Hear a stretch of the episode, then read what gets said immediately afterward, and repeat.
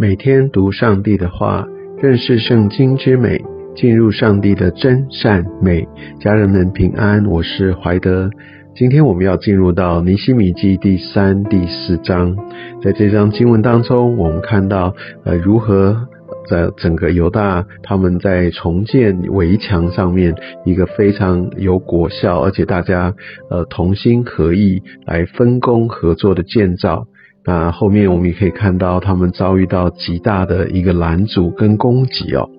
首先，我们可以看到这整个的第三章都在讲他们如何的来分工，按着他们的支派来分段的啊，一起协力的同时进行这整个呃城墙的修筑哦。那我们假设先从一个整个大架构来看哦，很多时候我们如果要做一，比如说铺一条路或者建造一个城墙等等。如果我们是从头做到尾，按着顺序来做，我想它要出错的几率，呃，坦白说会比较小啊，因为就是一条边哈就是这样下来。但我们可以看到，它这个城墙哈，它是一段一段修造的，而且我们可以从字里行间来判断，当时哦，这整个城墙被毁哦，那个时候巴比伦可能不是彻底的来翻掉。掉整个城墙，我们可以看到它都是以城门为主，所以我们可以知道城门是一个最关键的所在。可能城门跟城门附近的这些的城墙受损最严重，而整个的一个修筑，就可以以它为一个定位点，然后来修筑，就可以很容易的来分段哦。那所以我们就可以看到，在这个过程当中，假设是分段的话，那它的一个统合哦，那互相的衔接哦，就会非常的重要。那这个就让我们可以回想到在前面我们所读到的经文，呃，尼西米他在暗中哈，他先把这整个的城墙哈，这些不同的门，他先走了一次。所以他已经有了第一手的一个呃清楚的认知，然后他把它规划出来分派下去。我想这也让我们知道，成为一个领袖啊，需要在这些规划上面是非常非常的清楚明白，所以让这所有的工程哦才有办法顺利的来推动，而且可以很精确的来衔接。我相信这是身为领袖啊责无旁贷的一个责任，绝不能就是只是放手哈，就让他。好像自己就会发生，它真的会带来极大的呃一个亏损跟一些的浪费，跟甚至很多的工程没有办法顺利的完成。所以我想这也给我们重要的提醒啊，身为呃这个领袖，真的非他的当责啊，也包括要在这些细节上面，他的清楚掌握所有的状况。从接下来我们可以看到一段一段哈都有专人哈或专门的这样的一个支派，呃，他们来呃悉心的来把他们所负责的领域哈可以把它修足。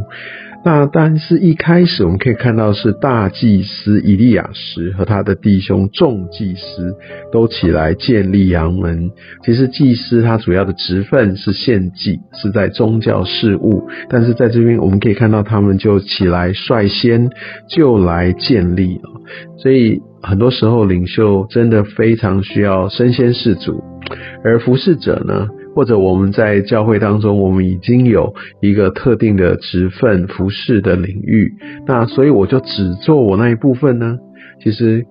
当我们看到需要的时候，或者我们需要带头一起时候，其实这个正是领袖或者我们在服侍的时候，非常非常需要一起来响应，甚至来率先来支持。我想这个会带来整个我们的群体一个很重要的一个提振士气跟带动行动的结果。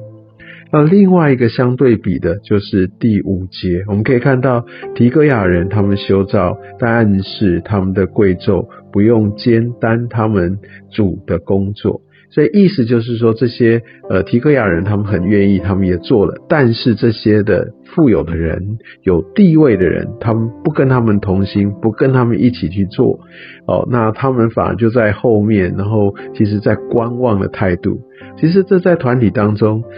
呃，其实在教会里也可能会有这样的人，他们只想要有自己尊贵的地位，但是呢，真正要他们做的时候，他们人不见了。或者他们在旁边讲的呃口沫横飞，感觉很火热，但是真正大家一起都在服侍的时候，他却到旁边纳凉去了。或许这些人觉得说没有人会发现，但从经文的记载，我们知道其实上帝他都明白。而我们可以看到二十七节提戈雅人，他们的名字又被说了一次。那边说提戈雅人又修一段，所以代表他们除了原本的他们所做的这些事以外，他们又额外的再多修了一段城墙。他们愿意多走一里路。神当然也纪念哦，所以我们可以看到，即使他们的贵胄、他们的领袖这些的呃富有的人，他们真的是没有成为他们任何的帮助。也许他们心里面看的还真不是滋味，但是提戈雅人怎么样，不受影响，更加的来愿意为神多做事。我相信这是真的是一个很宝贵的一个特质跟情操。我相信上帝也透过这样的一段感觉上很平铺直叙的技术，也把这个很重要的一个心意，呃，也对提戈亚人的一个工作的纪念，也让我们呃能够明白，也成为我们的典范。而在第四章呢，我们可以看到这样一个极大的攻击就出现了，所以我们必须明白，当我们为神做工，其实往往不是就风和日丽、平安无事，往往就是因为神的功要起来，仇敌的攻击会更大的临到，但是。透过在圣经里面这些许许多多的啊这些所经历过的事情，也让我们明白，我们需要做好准备，也不要以为啊这些事情会让我们非常的挫折，也会让我们觉得非常的错愕啊。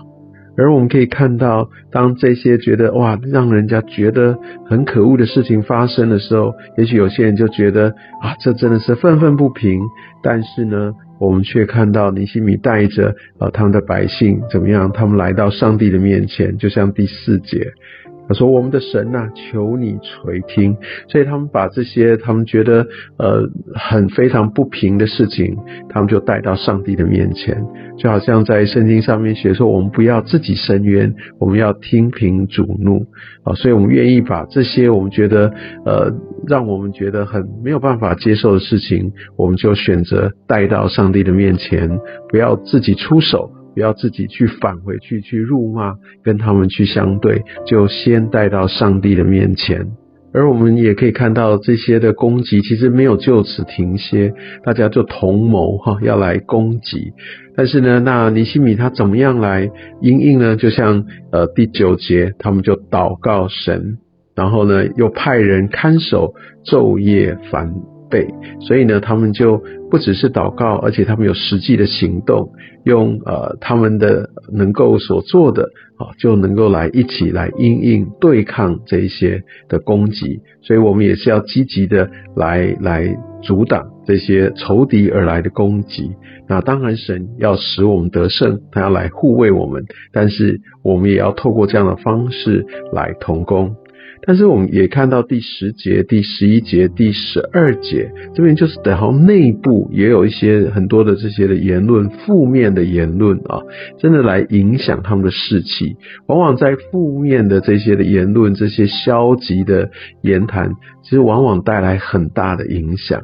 所以在教会里面总是。会有人这样的声音会觉得说啊，这太难了啊，我们现在不行了啊，这个行不通啊，哦等等，就是这样的东西会带来一些的拉扯。但是我们真的需要从这段经文当中来看见，我们需要来抵挡，我们总是需要来拥抱、抓住上帝的应许，因为他的工作啊必然要成就。我们千万不要成为这个。只是呃消极的，或甚至成为拉扯教会建造力量的人，我们必须非常非常的警醒。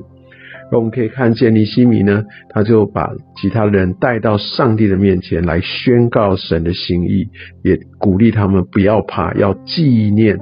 我们的主是大而可畏的。所以，我们不要只是看到环境，看着这些的不容易，看这些的困难，更是要看着上帝。我们可以看到，当我们真的可以同心的时候，这些的攻击其实自然就会退却了。而他们并没有懈怠，他们继续的一半做工，一半拿枪，一半建造，然后另一方面，他们又来看守。而可以看到尼西米哦，在呃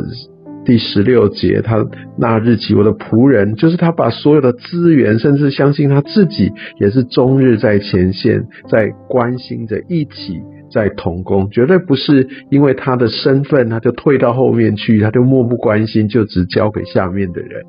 我们知道领袖他绝对都要站在第一线，而且我们可以看到十九、二十节，他也叫这些百姓们，他们要彼此支援。一听到有脚声，大家就要涌上去。大家不是说啊，我自己行有余力，顾好我自己就好，没有，他们必须都成为一条心，彼此要能够帮补。所以我们可以相信哦，这绝对是一个建造教会要一起经历上帝大能，能够成就一个非常非常重要的态度。所以我们在服饰上面，我们在职场上面，第三章、第四章间所读的经文，都给我们非常非常宝贵的教导跟提醒。